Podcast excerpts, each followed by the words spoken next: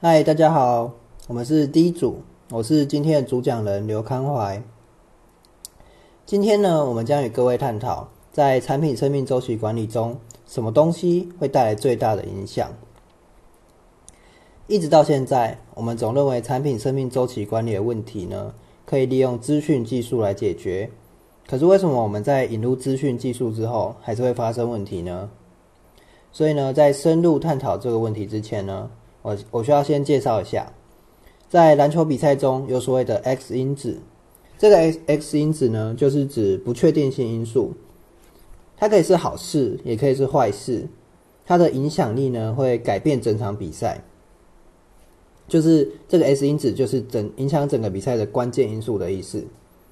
好，那我认为呢，技术它是固定的，而人呢，他的想法跟行为是流动的。人就是在管理中的 X 因子。我们举个例子好了，在日本呢，有一个看似很激烈的工作，它是要拿计算机去验算 Excel 算出来的结果是不是是不是正确的？这听起来非常荒谬嘛。我们为什么要使用 Excel？我们使用 Excel 就是为了要提高效率啊，让电脑帮我们算。那你再回去用计算机重复一次，那这不是在浪费时间吗？可是哦，有时候还真的会常常发现错误哦。倒不是 Excel 本身它算错了，而是你人啊，你在输入数字的时候不小心打错，甚至因为你对这件事情了解不够全面，或者你认知一开始就错误了，你在。初始的函数设定你就出问题了，所以啊，不是机器它不会算错，而是你在输入正确的数值，然后经过正确的处理下，你才不会算错。毕竟呢，使用机器的人类是会犯错的。那我们从这个例子呢，我们可以知道，资讯技术呢，它可以帮助我们，可是当你不懂得使用的时候呢，反而会造成更严重的灾祸。还有啊。多数问题的产生，并不是技术导致的，而是人为造成的。人呢，他的行为是非常复杂，而且思考呢，也不是常常都是理性的，他常常是非理性的。所以，我们的行为不像电脑程式这么容易预测。在管理产品生命周期管理，我觉得会比建立系统还要困难。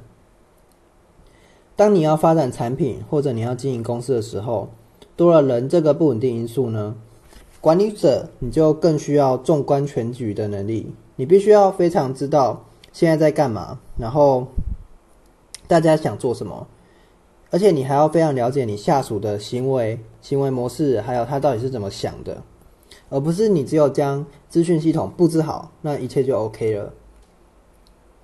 况且，你即使提供很强大的工具，当你的操作者能力不足的时候，再厉害的系统也会变成形式。在花大钱建立系统之前呢，我觉得可以先做好教育训练，先提升使用者的素质，这样可以避免企业资源的浪费。那不只有管理者，回到使用者，你的使用者呢，如果你一开始没有把需求清楚的提出来，那你就会影响整个系统建立的过程。那你当你的系统在运行的时候呢，你错误很多，还需要我们拼命检查，然后拼命矫正的话，那谁还会使用系统？那这时候呢，你系统就变成一个形式上的东西，我们只是把资料踢进去而已，然后再把它下载下来，甚至更惨一点，你你这个系统就只是给人家检查用的而已。我相信系统这个东西啊，你是不会在一开始就非常完整。中间已经是透过很多实际体验，你才会发现到许多问题，然后我们再逐渐去完善它，然后再来回沟通之后，再逐渐完善它。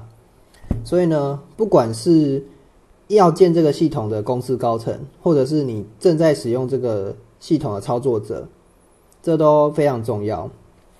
那这两个都是人嘛，所以在产品生命周期管理中呢，我觉得影响成败的关键是人，而不是。你那个资讯系统，好，那我今天的分享就到这边。我是刘康怀，我们下次见，拜拜。